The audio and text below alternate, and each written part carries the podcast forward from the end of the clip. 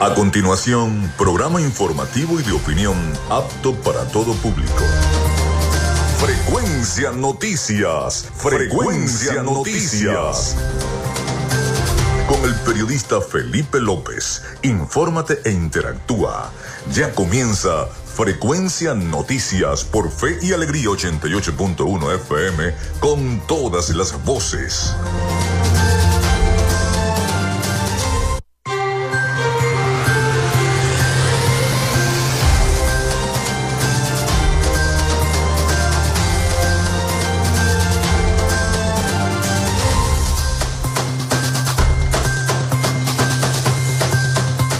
Amigos, ¿cómo están? ¿Cómo se sienten? Bienvenidos a Frecuencia Noticias a través de Radio Fe y Alegría 88.1 FM. Un placer saludarles. Les habla Felipe López. Mi certificado el 28108. Mi número del Colegio Nacional de Periodistas el 10571. Productor Nacional Independiente 30594. En la producción y community manager de este programa me acompaña la licenciada Joanna Barbosa, su CNP 16911, productor nacional independiente 31814. En la producción general, Winston León, en la coordinación de los servicios informativos, Jesús Villalobos, en la dirección de la estación Iraní Acosta.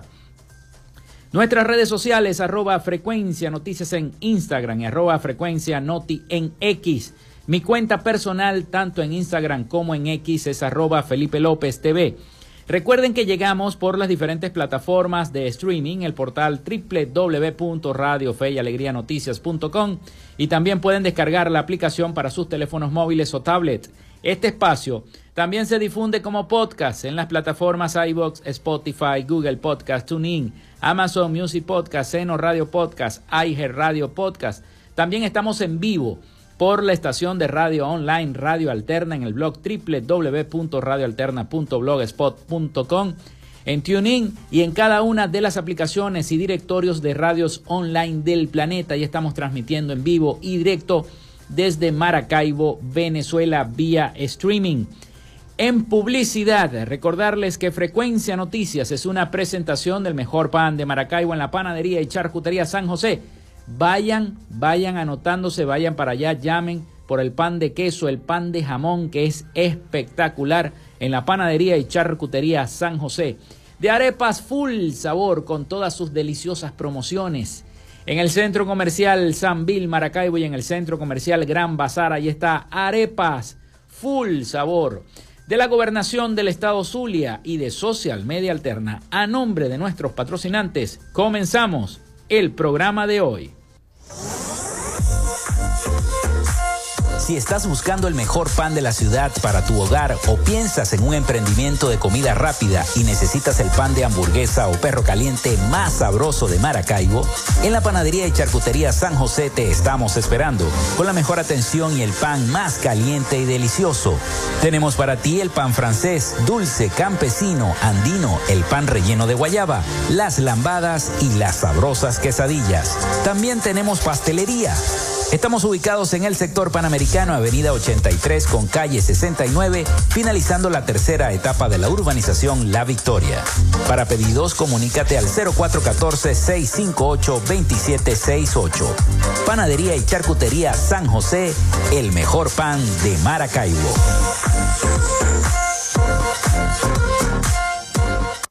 Llénate de full sabor en el más grande buffet de la ciudad. Arepas Full Sabor. Si deseas variedad, calidad y excelentes precios, prueba nuestros exquisitos platos. Deliciosos almuerzos, desayunos, pizzas, arepas, hamburguesas, patacones, chicken papas y combos especiales. Abrimos todos los días en nuestras sedes ubicadas en el Centro Comercial Gran Bazar y en el Centro Comercial San Bill Maracaibo. Además, llegamos a donde estés con pedidos ya. Síguenos en Instagram en arroba arepas full sabor. Vivimos en una tierra que se crece en las dificultades, con obras para el progreso y la modernidad estableciendo alianzas con el sector privado para facilitar el fortalecimiento comercial, industrial y agropecuario, gestionando un modelo educativo de avanzada con propuestas innovadoras proyectadas hacia el futuro, promoviendo toda expresión cultural, los conocimientos para el emprendimiento y la creación de empleos, incentivando el desarrollo de la robótica y las nuevas tecnologías, con soluciones conjuntas entre las diferentes instancias de gobierno y la propuesta de inclusión de la región como zona económica especial, coordinando iniciativas para el regreso de las grandes transnacionales y las inversiones, la activación del potencial binacional a través de un intercambio comercial con Colombia y seguimos avanzando con rumbo fijo hacia un Zulia productivo. Gobernación del Zulia. Esperanza es futuro. Gracias a la gente de Social Media Alterna hacemos posible la interacción tecnológica en redes. Si estás buscando quien te brinde asesoría o lleve las redes sociales de tu empresa o negocio, es momento de hacer el contacto con Social Media Alterna. Diseño de logos profesionales, community manager, diseño y administración de páginas web, podcast y radio online. Haz crecer tu negocio y la idea que tienes en mente en este momento. Llámalos al 0424-634-8306 o contáctalos en arroba social alterna y establece ya un plan de contrato para llevar tus proyectos y productos profesionalmente en redes sociales. Recuerda, es Social Media Alterna.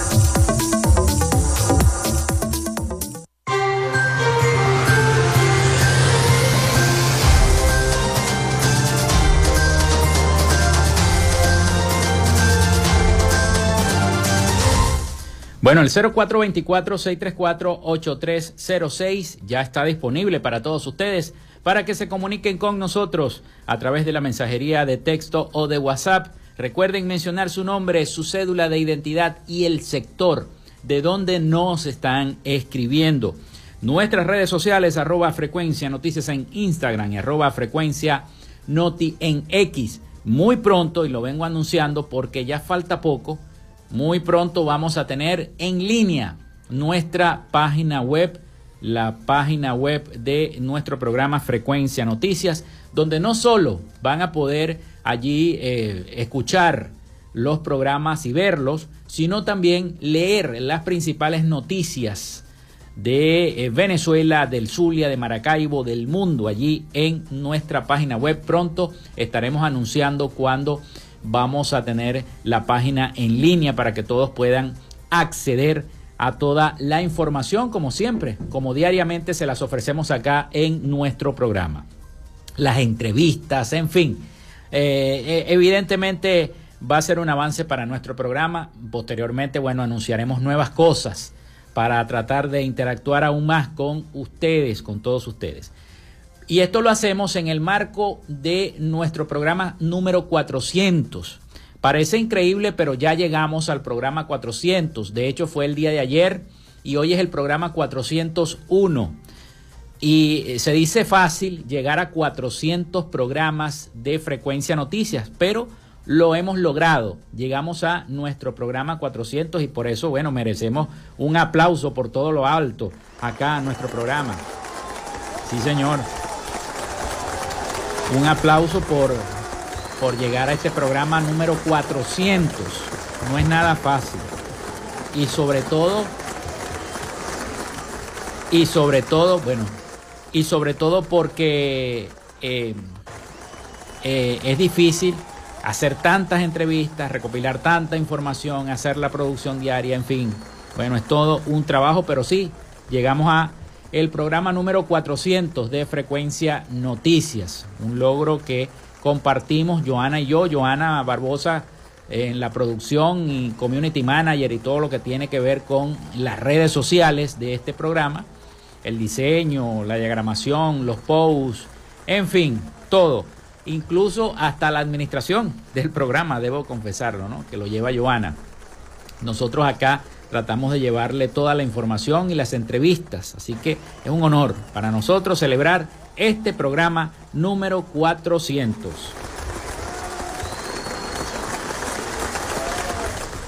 Bueno, darle las gracias a Dios primero que todo, a Dios y a la Virgen de Chiquinquirá por haber permitido entonces llegar a este número de episodios, programa 401 el día de hoy.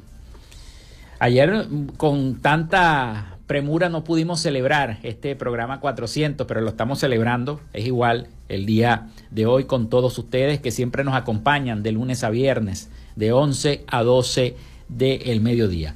Como siempre, hoy tendremos un programa lleno de información. Estaremos hablando de lo que se ha resuelto en la Corte Penal Internacional, en la CPI, también de la controversia entre Venezuela y Guyana, todo lo que se ha tejido. Tenemos un importante trabajo informativo de nuestros aliados, La Voz de América, sobre eh, la disputa por el territorio Esequibo.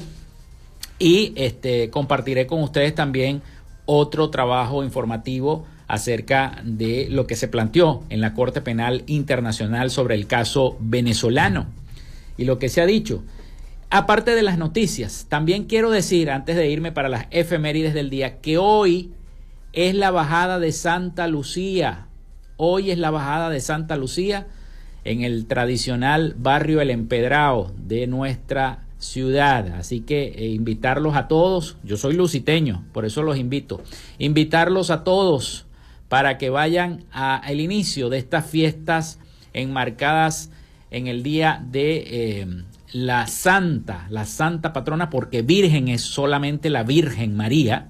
La gente dice, ahí viene la Virgen de Santa Lucía. No, eso no es así, no es lo correcto. Lo correcto es la Santa, la Santa Lucía. Es lo correcto. La Virgen es una sola y es la Virgen María.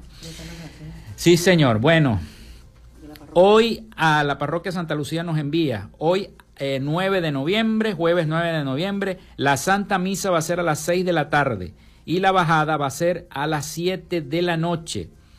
Lucía camina con su pueblo. A propósito de que también mañana vamos a tener ese marco del ENAJO, el Encuentro Nacional de Jóvenes, acá en Maracaibo, en la vereda del lago. Así, ayer, por cierto, ayer recogimos a tres muchachos de el ENAJO que estaban perdidos allí en Bellavista, allí iban a llegar al seminario de, de, y venían de Barquisimeto. Entonces yo les dije, no, estamos perdidos, este no es la casa de Cursillo, no, la casa de Cursillo queda bajando Pichincha en la calle San Luis.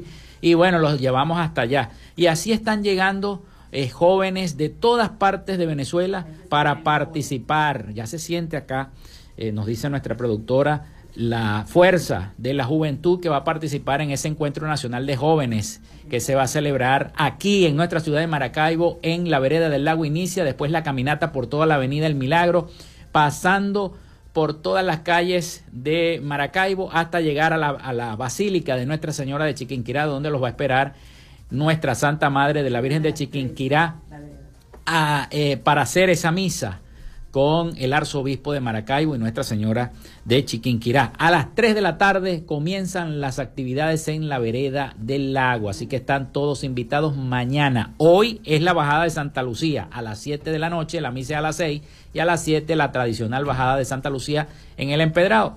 Y mañana comienza Elena Jo a las 3 de la tarde en la vereda del lago. Bueno, vamos con las efemérides del día.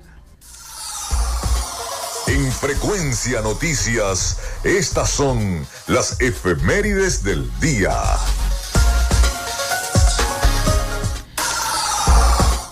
Bueno, sí señor, hoy es 9 de noviembre del año 2023 y un día como hoy en estas efemérides del día, vamos a revisarlas, 9 de noviembre del año 2023. Un día como hoy, Napoleón Bonaparte da un golpe de Estado que termina con la Revolución Francesa en el año 1799. Nace Guy Bourdin en el año 1801, inventor, empresario y político estadounidense, inventor de la leche condensada azucarada, como se conoce en la actualidad. Fue el fundador de New York Condensed Mill Company. También se desarrolla la batalla de Mayagüez en el año 1814. Nace Heidi Lamar en el año 1914, actriz de cine, inventora, ingeniera electrónica austríaca, inventora de la primera versión del el espectro ensanchado que permitiría las comunicaciones inalámbricas a larga distancia, conocido como el Wi-Fi, como el Bluetooth, como todo eso, ¿no? Ella fue la primera que hizo ese pie, dar ese paso para que se hicieran todo este tipo de inventos. Y está de cumpleaños un día como hoy nacía Emilio Arbelo, en el año 1935, cantante y compositor venezolano, intérprete de la, de la canción Ay, qué noche tan preciosa, la que cantamos antes del cumpleaños, cantada tradicionalmente durante las fiestas de cumpleaños en nuestro país, en Venezuela.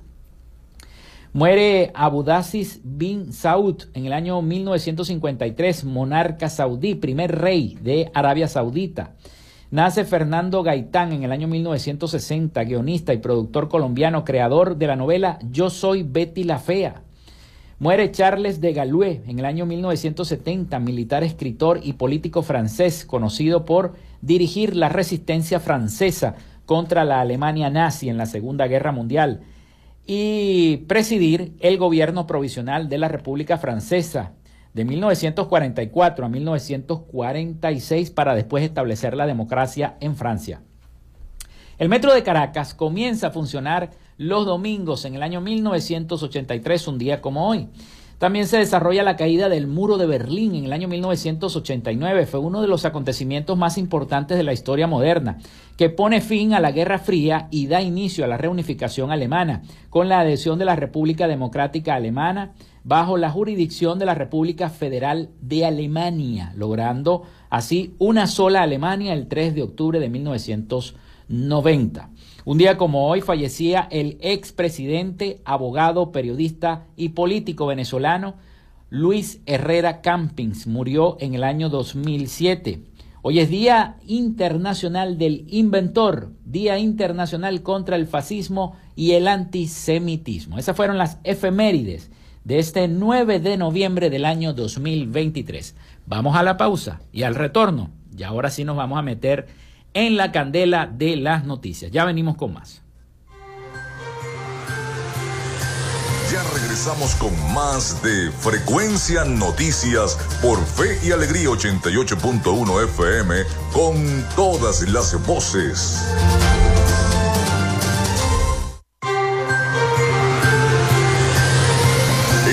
Sintonía de Frecuencia Noticias por Fe y Alegría 88.1 FM con todas las voces.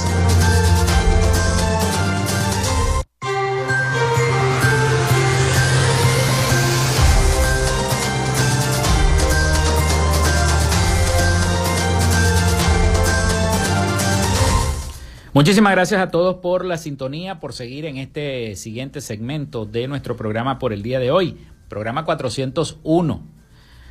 El 0424-634-8306 para que se comuniquen con nosotros vía WhatsApp o vía mensaje de texto, mencionar su nombre, su cédula de identidad y el sector de donde nos están escribiendo también nuestras redes sociales. Arroba frecuencia noticias en Instagram, arroba frecuencia noti en X. Bien, vamos a comenzar entonces el día de hoy con la información y las noticias acá en nuestro programa. Vamos con el tema de la Corte Penal Internacional.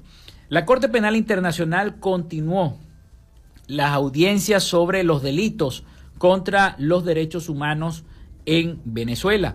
La Fiscalía de la Corte Penal Internacional cuestionó los avances de las investigaciones por parte del Estado venezolano. Vamos a escuchar el siguiente trabajo informativo de La Voz de América sobre esta noticia de la Corte Penal Internacional.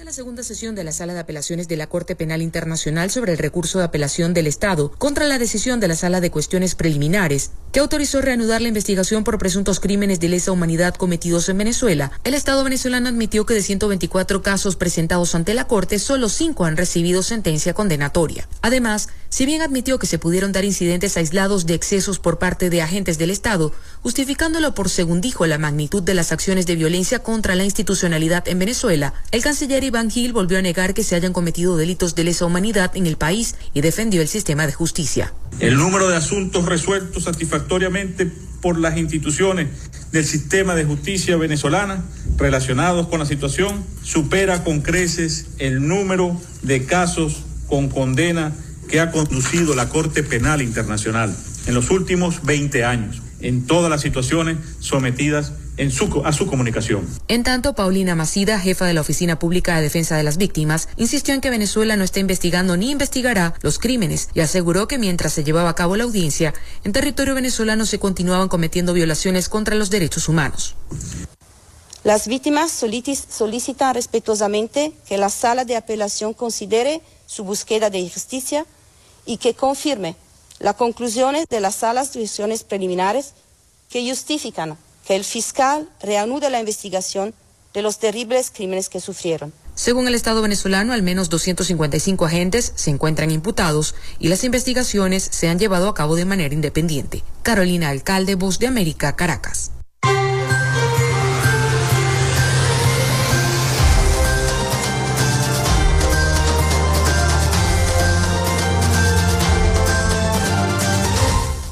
Precisamente sobre ese tema, el gobierno desestima la investigación de la Corte Penal Internacional y pone en duda el testimonio de las víctimas. El canciller de Venezuela, Iván Gil, expresó que la iniciativa de retomar las investigaciones sobre los presuntos crímenes de lesa humanidad responde a un plan de, desestabilización del país de Venezuela. El gobierno venezolano desestimó este miércoles todo intento de la Corte Penal Internacional para retomar las investigaciones de presuntos crímenes de lesa humanidad en el país tras dos días de audiencia de apelaciones en el Tribunal de la Haya. Mediante declaraciones del canciller de Venezuela, Iván Gil, negó la existencia de los delitos que intentan adjudicarse y dijo, nunca han ocurrido. Fue su pronunciación o su pronunciamiento al respecto. El canciller explicó que la solicitud realizada por el fiscal de la CPI, Karim Khan, en conjunto con las presuntas víctimas de crímenes de lesa humanidad, responde a un claro objetivo político que buscaría desestabilizar la nación. Gil presentó como prueba ante la CPI el marco para la transición democrática publicado por el Departamento de Estado de los Estados Unidos en marzo del año 2020. En ese documento, desde los Estados Unidos se ha ofrecido a esta CPI y su proceso contra Venezuela como moneda de canje al gobierno que yo represento. Si Venezuela renuncia al ejercicio de sus derechos soberanos, y citó Argentina, Canadá, Colombia, Chile, Paraguay y Perú, retiran su apoyo a la remisión ante la Corte Penal Internacional, argumentó el ministro para las Relaciones Exteriores. Esto respecto a la acusación de esta fiscalía donde se adjudica que Venezuela no realiza las investigaciones sobre los delitos señalados respondió que estas sí, se han, sí han sido realizadas. En Venezuela se han llevado todas y cada una de las investigaciones de manera independiente y respondiendo a las evidencias obtenidas en cada uno de los casos. Lo que no puede nunca pretenderse es que nuestro país construya artificialmente acusaciones infundadas contra objetivos determinados, simplemente para satisfacer las pretensiones de determinados actores internos y externos, expuso. Agregó que existen 255 agentes del Estado imputados y 64 acusados. De esto se desprende que la nación que es, en la nación se han realizado las investigaciones de manera independiente. No obstante, sentenció, lo que no puede pretenderse es que se construyan acusaciones infundadas para satisfacer intereses de actores externos e internos. Evidentemente, la magnitud e intensidad de las acciones de violencia pudieron dar lugar a incidentes aislados de exceso por parte de agentes del Estado. En todo caso, estos hechos, valorados objetivamente, constituyen delitos contra los derechos humanos, pero no pueden considerarse como crímenes de lesa humanidad, dijo el canciller.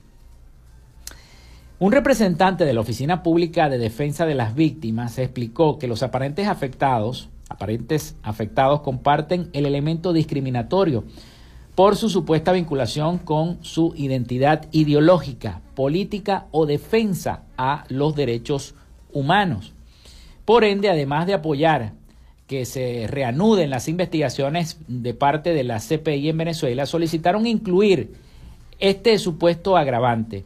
Este elemento demuestra que no fueron atacados al azar, lo que hace que su sufrimiento sea distinto al de otros delitos. Esto arroja luz sobre la magnitud de los delitos, indicó la representante.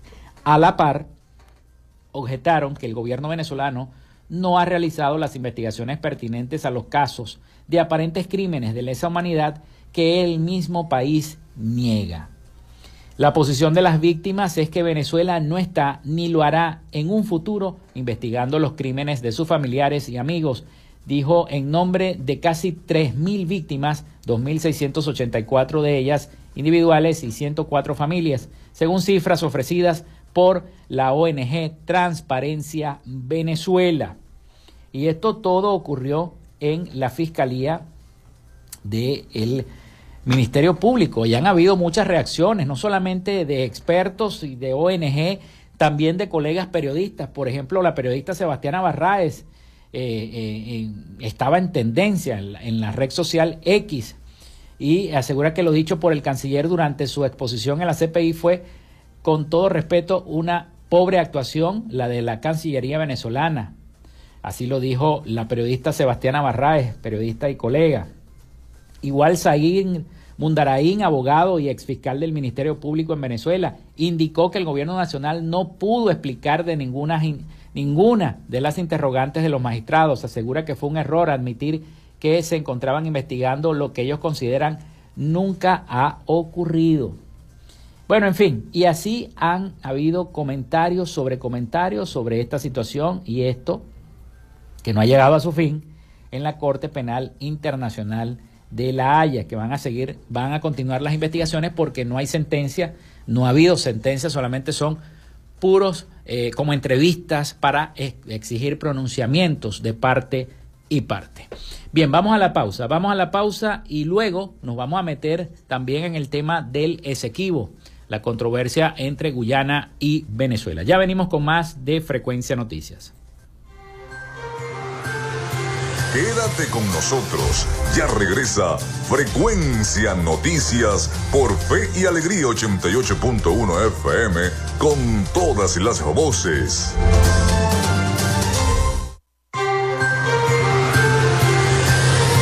Estás en sintonía de Frecuencia Noticias por Fe y Alegría 88.1 FM con todas las voces.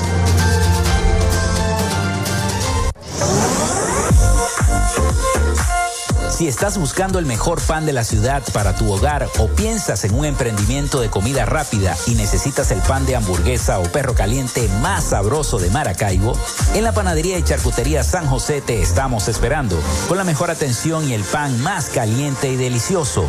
Tenemos para ti el pan francés, dulce, campesino, andino, el pan relleno de guayaba, las lambadas y las sabrosas quesadillas. También tenemos pastelería Estamos ubicados en el sector panamericano, avenida 83 con calle 69, finalizando la tercera etapa de la urbanización La Victoria. Para pedidos, comunícate al 0414-658-2768. Panadería y Charcutería San José, el mejor pan de Maracaibo.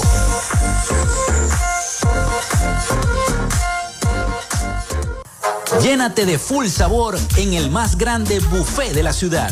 Arepas Full Sabor. Si deseas variedad, calidad y excelentes precios, prueba nuestros exquisitos platos. Deliciosos almuerzos, desayunos, pizzas, arepas, hamburguesas, patacones, chicken papas y combos especiales. Abrimos todos los días en nuestras sedes ubicadas en el Centro Comercial Gran Bazar y en el Centro Comercial San Vil Maracaibo. Además, llegamos a donde estés con pedidos ya. Síguenos en Instagram en arroba arepas full sabor. Vivimos en una tierra que se crece en las dificultades, con obras para el progreso y la modernidad, estableciendo alianzas con el sector privado para facilitar el fortalecimiento comercial, industrial y agropecuario, gestionando un modelo educativo de avanzada con propuestas innovadoras proyectadas hacia el futuro, promoviendo toda expresión cultural, los conocimientos para el emprendimiento y la creación de empleos, incentivando el desarrollo de la robótica y las nuevas tecnologías, con soluciones conjuntas entre las diferentes instancias de gobierno y la propuesta de inclusión de la región zuliana como zona económica especial, coordinando iniciativas para el regreso de las grandes transnacionales y las inversiones, la activación del potencial binacional a través de un intercambio comercial con Colombia y seguimos avanzando con rumbo fijo hacia un Zulia productivo. Gobernación del Zulia. Esperanza es futuro.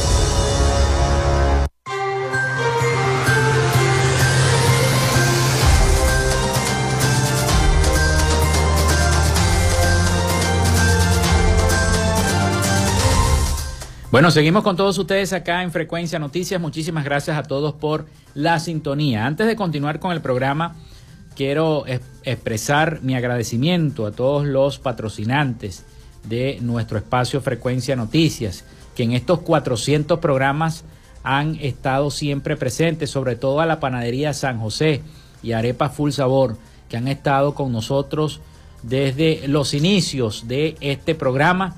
Quiero agradecer a todos ellos, solamente eh, expresar mi agradecimiento a tanto a la gente de la panadería San José como a la gente de la gobernación del Zulia también y a la gente de Arepas Full Sabor y de Social Media Alterna, nuestra agencia, nuestra agencia con la cual nosotros hacemos todo posible en redes sociales.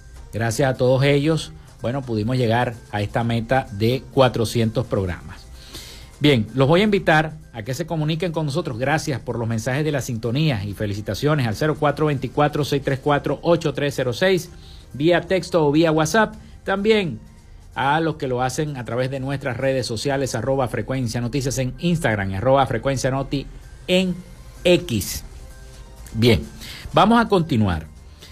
Eh, vamos con la disputa entre Venezuela y Guyana porque se han generado varias, varias opiniones importantes. Vamos a escuchar también un trabajo informativo eh, que creo que eh, nos va a, a poner en contexto de lo que es la histórica y centenaria, porque ya tiene un siglo, esta disputa entre Guyana y Venezuela. Eso es como si usted, como una vez me lo explicó a mí el doctor Livio de los Ríos, que lo tuve en este programa el año pasado y me lo explicaba.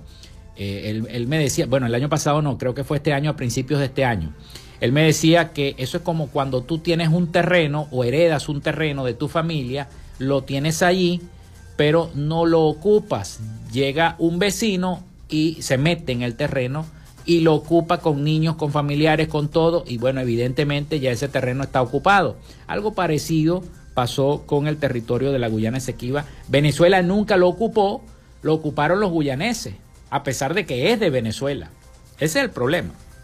Entonces, la centenaria disputa de Venezuela y Guyana en torno al Esequibo, esta disputa entre estas dos naciones por el territorio de eh, Esequibo data de más de un siglo, pero recientemente hallazgos petroleros y de gas natural en la zona han hecho que las tensiones entre Caracas y la capital de la República Cooperativa de Guyana, que es Georgetown, aumenten porque el presidente Maduro dice una cosa y el presidente guyanés dice otra. Vamos a escuchar el siguiente trabajo informativo de nuestros aliados La Voz de América sobre esta noticia para entrar en contexto de lo que está ocurriendo entre Guyana y Venezuela.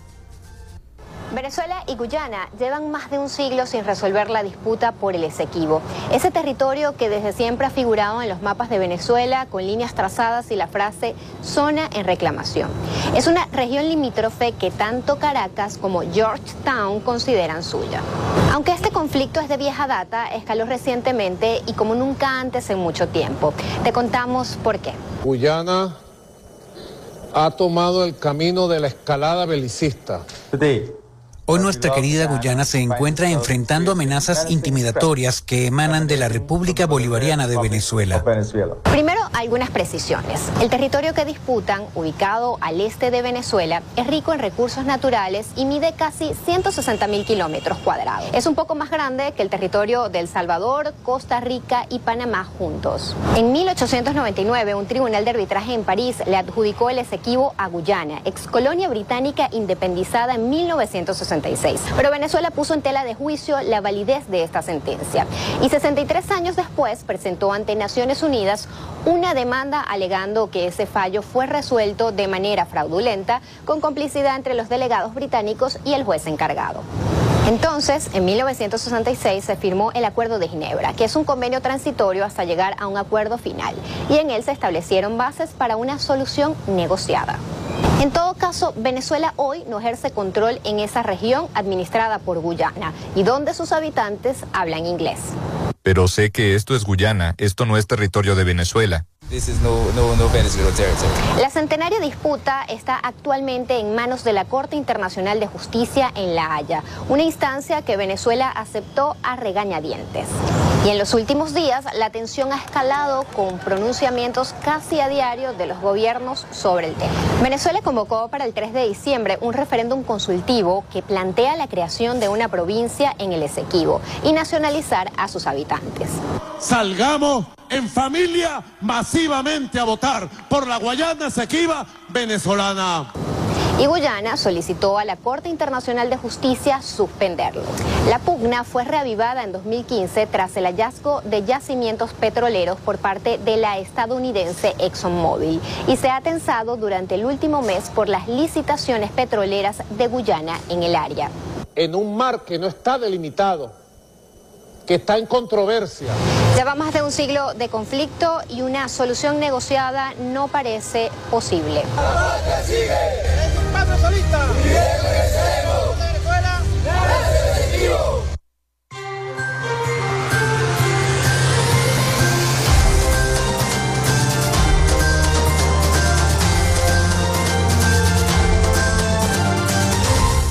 Bueno, gracias a nuestros aliados informativos, La Voz de América, por ese buen trabajo que nos deja en contexto sobre lo que está ocurriendo entre Guyana y Venezuela. Y precisamente de eso también les voy a hablar. Fíjense lo que dijo en el trabajo informativo un guyanés que vive en esa zona del territorio, bueno, un esequibano, vamos a llamarlo así, que vive en esa zona, no habla español y lo que conoce es el himno de Guyana o sea, para empezar, es territorio venezolano porque históricamente es territorio venezolano, pero como nunca se ocupó por parte de ningún gobierno de Venezuela, allí hablan inglés, no hablan español. Y, escuchan es el himno de Guyana, por eso es que el guyanés dice esto es territorio de Guyana. Efectivamente, los guyaneses se han puesto en coordinación con mm, los Estados Unidos. Y fíjense que el gobierno nuestro gobierno, el gobierno del presidente Maduro, rechaza el anuncio de cooperación militar entre Guyana y Estados Unidos. Se dice, no es que sea así, se dice que los Estados Unidos podría colocar bases militares en Guyana, precisamente en el territorio Esequibo. Entonces, el gobierno alertó a la comunidad internacional, especialmente a los países del Caribe, de las peligrosas maniobras de Guyana, las cuales pretenden escalar un conflicto motivado por el apetito financiero desmedido de las clases dirigentes. El gobierno del presidente Nicolás Maduro rechazó el miércoles el anuncio de cooperación militar entre Guyana y los Estados Unidos, quienes pretenden potenciar la relación militar en materia de defensa en medio de la tensión entre Venezuela y ese país vecino por la disputa por el territorio Esequibo. El canciller de la República, Iván Gil, dijo en un comunicado publicado en sus redes sociales que el acuerdo de Guyana y Estados Unidos tienen como objetivo proteger empresas energéticas estadounidenses, lo que convierte en la mayor amenaza a la estabilidad del Caribe y América Latina. El presidente Infan Ali continúa negándose a establecer un diálogo directo con Venezuela para resolver la controversia territorial, como manda el Acuerdo de Ginebra del año 1966, acuerdo que los guyaneses no quieren aceptar y no quieren respetar. Y en su lugar pacta con una potencia militar como es los Estados Unidos para entonces este protegerse, pues, protegerse de cualquier ataque que se pueda generar por parte del Estado venezolano. La Cancillería consideró que la administración de Joe Biden a través del Comando Sur ha venido desarrollando operaciones militares en una zona con ingentes recursos energéticos que está siendo explotada de manera ilegal por parte de ExxonMobil porque es un territorio en reclamación, que es lo que alude el gobierno venezolano. El gobierno también alertó a la comunidad internacional, especialmente a los países del Caribe, de las peligrosas maniobras de Guyana, las cuales pretenden escalar un conflicto motivado por el apetito financiero desmedido de su clase dirigente y su ofuscada negativa a cumplir las normas internacionales, manteniendo la exploración y explotación de petróleo en un área marítima sin delimitar con Venezuela. Concluye el comunicado señalando que los venezolanos seguirán en movilización denunciando la posición guerrerista de Guyana y harán historia el 3 de diciembre a través del referéndum popular, dictando las líneas maestras de acción para seguir protegiendo, apegada al derecho internacional, sus derechos legítimos e históricos sobre la Guyana Esequiba, así lo dijo el gobierno del presidente Maduro. El miércoles la embajadora de los Estados Unidos en Guyana, Nicole Terinot, afirmó que el anuncio de cooperación militar busca mejorar objetivos mutuos de seguridad y abordará las amenazas transversales y promoverá la seguridad regional. Todos tenemos mucho trabajo importante que hacer y juntos creo que podemos y conseguiremos abordar los retos compartidos en nuestro vecindario colectivo, por muy desalentadores que parezcan, manifestó la embajadora de Estados Unidos en Guyana en una rueda de prensa junto con el presidente de ese país, Irfan, Irfan Ali. Asimismo, hizo hincapié en que el objetivo de una Guyana próspera y segura, con especial énfasis en la energía, la seguridad, la seguridad alimentaria y la resiliencia climática.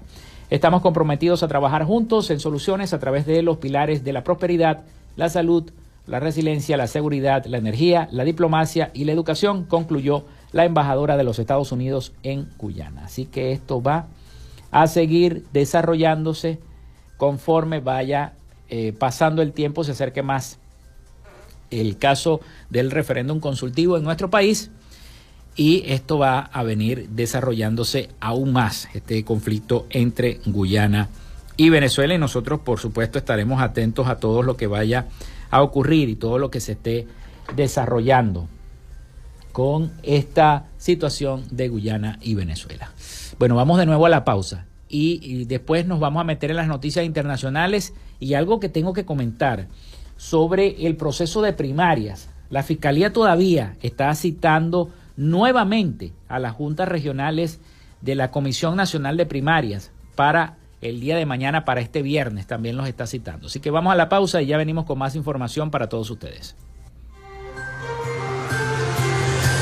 Ya regresamos con más de Frecuencia Noticias por Fe y Alegría 88.1 FM con todas las voces.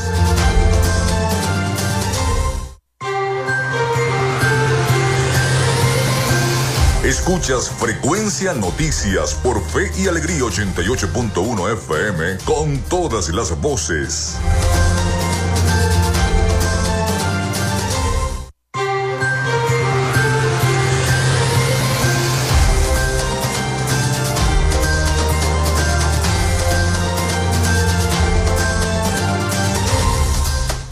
Bueno, seguimos en este último segmento de nuestro programa por el día de hoy.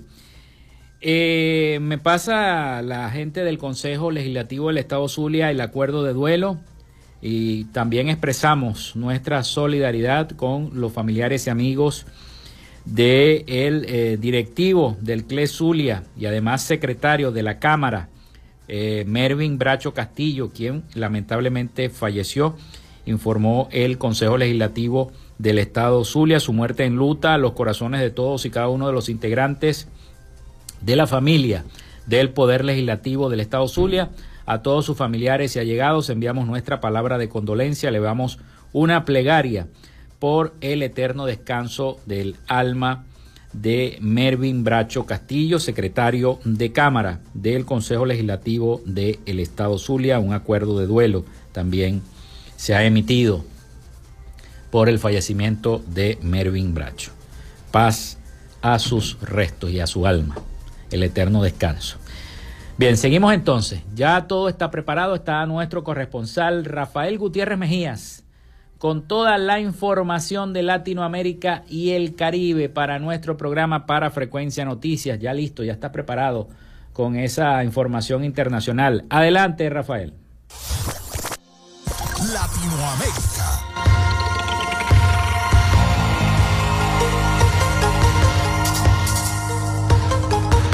En el día de ayer se conoció que el canciller Javier González Olaechea solicitó al Congreso de la República de Perú que le permitan presentarse ante el Pleno en el día de hoy para argumentar los motivos del viaje que la presidenta Dina Boluarte planea realizar a los Estados Unidos con motivo de participar en la cumbre número 30 del Foro de Cooperación Económica Asia-Pacífico, que se celebrará en San Francisco del 15 al 17 de noviembre. En el proyecto de resolución legislativa se observa una lista preliminar de actividades de Boluarte por el momento solo se ha concretado encuentros con empresarios que asisten al foro de cooperación económica y no hay información de una cita bilateral con algún homólogo de la región. Tal parece que desde Torre Tagle quieren tomar con pinzas este aspecto tras la frustrada reunión con el presidente estadounidense Joe Biden. El presidente de México, Andrés Manuel López Obrador, celebró que la Cámara de Diputados aprobara en el día de hoy el presupuesto de egresos 2024, con el cual se le otorgaron recursos al gobierno federal por 9 billones 600 mil pesos al afirmar que está contentísimo con el dictamen, ya que con él se podrán concluir las megas obras como el Tren Maya y el Tren del Istmo, entre otras obras. En su conferencia mañanera del día de hoy, el mandatario consideró la aprobación del presupuesto una muy buena noticia, pues aseguró que se usará para seguir combatiendo la pobreza y la desigualdad económica, además de que es el último que le toca ejercer. Para la tarde del próximo viernes 10 de noviembre se tiene programada en la Universidad Pedagógica Nacional de Colombia un reconocimiento académico para la vicepresidenta de la Nación, Francia Elena Márquez, según anunciaron en la misma institución pública de educación superior. Según anunciaron en la misma institución pública de educación superior. La funcionaria le reconocerán de esta manera el trabajo interdisciplinario que ha realizado en su trayectoria política y como líder social, en especial con las causas ambientales. Esta decisión reconoce su liderazgo liderazgo social y sus conocimientos académicos en consonancia con los trabajos interdisciplinarios realizados y que han incluido temas de ecología y medio ambiente en el amplio espectro de las ciencias humanas, evidenciando el estrecho vínculo entre los fenómenos naturales, los ciclos del tiempo, la ética y la subjetividad. Nicolás Maduro, estrecho aliado de su gobierno con Irán y acusado de albergar terroristas en su país, volvió a apuntar contra Israel en medio de la guerra en la franja de Gaza. Lunes pasado, durante su programa con Maduro Plus, acusó al país hebreo de haber sembrado una ideología más peligrosa que la nazi. Maduro llamó a los pueblos del mundo a alzar su voz contra el genocidio nazi, contra el pueblo palestino. Paremos a tiempo el genocidio, paremos a tiempo el genocidio sionista contra el amado pueblo palestino, dijo Nicolás Maduro. El embajador palestino agradeció las palabras de Maduro diciendo muchas gracias presidente Maduro por el rechazo y repudio a los crímenes y genocidios cometidos por Israel Israel contra el pueblo palestino. En un comunicado difundido por la Cancillería venezolana, exigió el cumplimiento de la resolución 2334 del Consejo de Seguridad de la ONU, adoptada en diciembre del año 2016, en la que se plantea que Israel debe poner fin de inmediato y por completo a todas las actividades de asentamiento y ocupación del territorio palestino como única vía para la paz. Hasta aquí nuestro recorrido por Latinoamérica. Soy Rafael Gutiérrez.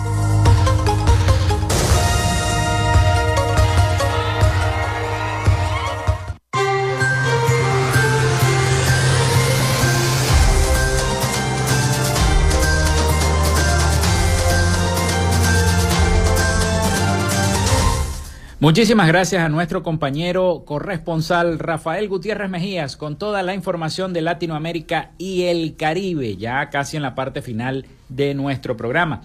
Bueno, antes de despedirnos, la Fiscalía habría citado nuevamente a las juntas regionales de la Corte de la Comisión Nacional de Primarias para este viernes. El periodista especializado en el tema electoral, Eugenio Martínez, detalló que todos los líderes regionales tendrán que presentarse este 10 de noviembre en Caracas la presunta citación formaría parte del proceso judicial anunciado por el fiscal Tarek William Saab. Esta nota dice el proceso judicial contra eh, las elecciones primarias del pasado 22 de octubre continúa. Eugenio Martínez, periodista político y director de Votos Copios, reveló que todos los presidentes de las juntas regionales van a declarar este viernes ante el Ministerio Público. Extraoficialmente se espera que todos los presidentes de las juntas regionales de primarias han sido citados para declarar este viernes 10 de noviembre en la sede principal del Ministerio Público en Caracas, afirmó Martínez en su red social X. La presunta citación formaría parte de las presentaciones ante la Fiscalía tras el pasado 30 de octubre, fecha en el que el presidente de la Comisión Nacional de Primaria, Jesús María Casal, se vio obligado a asistir a la sede del Ministerio Público en Caracas tras los señalamientos del fiscal general de la República, Tarek William Saab.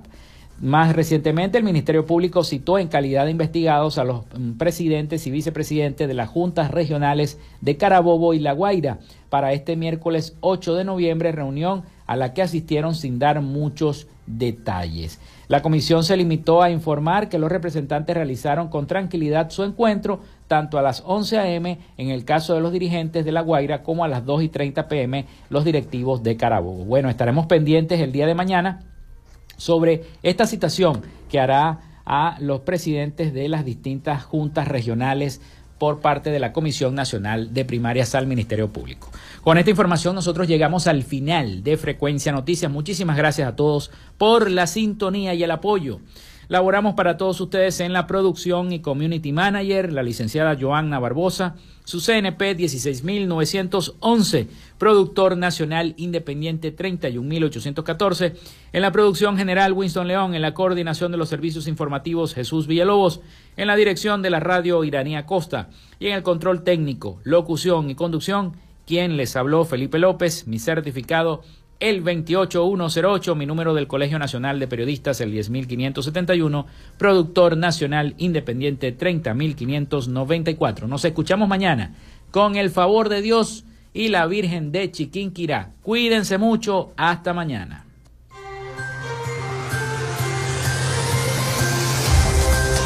Frecuencia Noticias fue una presentación de Panadería y Charcutería San José, el mejor pan de Maracaibo para pedidos, comunícate al 0414-658-2768.